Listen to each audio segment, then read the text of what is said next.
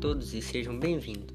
Hoje falaremos sobre o conceito de trabalho colaborativo e o que é trabalhar de forma colaborativa. Trabalhar de forma colaborativa vem a partir do compartilhamento de ideias, atividades e informações entre pessoas de uma maneira fácil, rápida e intuitiva, onde todos estão em busca de um ou mais resultados em comum. Bem, o trabalho colaborativo é uma inovação que está sendo empregada em muitas empresas. Tudo isso pode proporcionar uma série de vantagens, como melhora fortemente da comunicação interna das empresas, é fundamental para os negócios se desenvolverem, traz produtividade e aumenta a contribuição criativa das equipes, permite um fácil e ágil compartilhamento de documentos e informações, aumenta a velocidade no atendimento ao cliente, trazendo mais satisfação mas também pode trazer algumas desvantagens, como por exemplo a pressão social, porque ao pensar que o grupo podem eliminar suas ideias brilhantes, processo de grupo que requer mais tempo é lento e mais oneroso, o trabalho em grupo pode carecer de coordenação adequada, alguns membros do grupo poderão dominá-lo.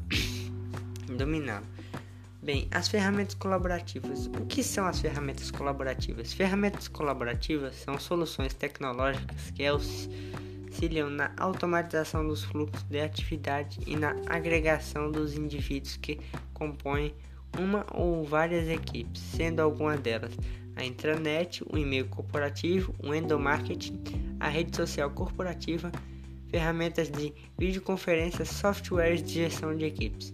A intranet. A intranet é uma rede de computadores privadas que assenta sobre a suíte de protocolos da internet, da internet, porém de uso exclusivo e de, de um determinado local, como por exemplo a rede de, sua, de uma empresa que pode ser acessada pelos seus utilizadores e colaboradores internos. Os e-mails corporativos. Os e-mails e corporativos são aqueles que possuem domínio próprio, geralmente utilizando o nome da empresa em seu endereço. Entender as diferenças menos óbvias entre o e-mail corporativo e o e-mail pessoal. Essencial para a gestão de informações da sua empresa.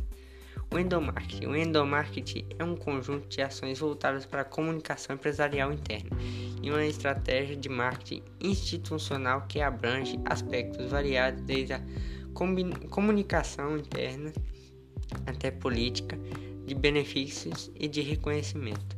A rede social corporativa é um canal de comunicação versátil que consegue adequar as necessidades da comunicação para atingir um objetivo estratégico da empresa, com características e recursos conhecidos nas redes sociais normais, o que aumenta o alcance das informações e a adoção, o engajamento, a integração por parte dos colaboradores. A videoconferência.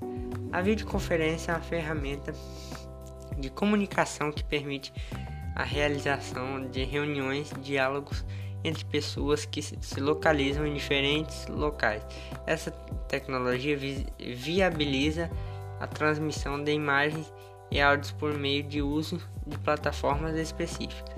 Os softwares de gestão de equipes permitem acompanhar em tempo real o progresso e o resultado de cada membro da equipe. Fica mais fácil dar feedbacks, identificar os talentos, entender a dificuldade e apoiar o desenvolvimento de cada colaborador. Bem, foi isso.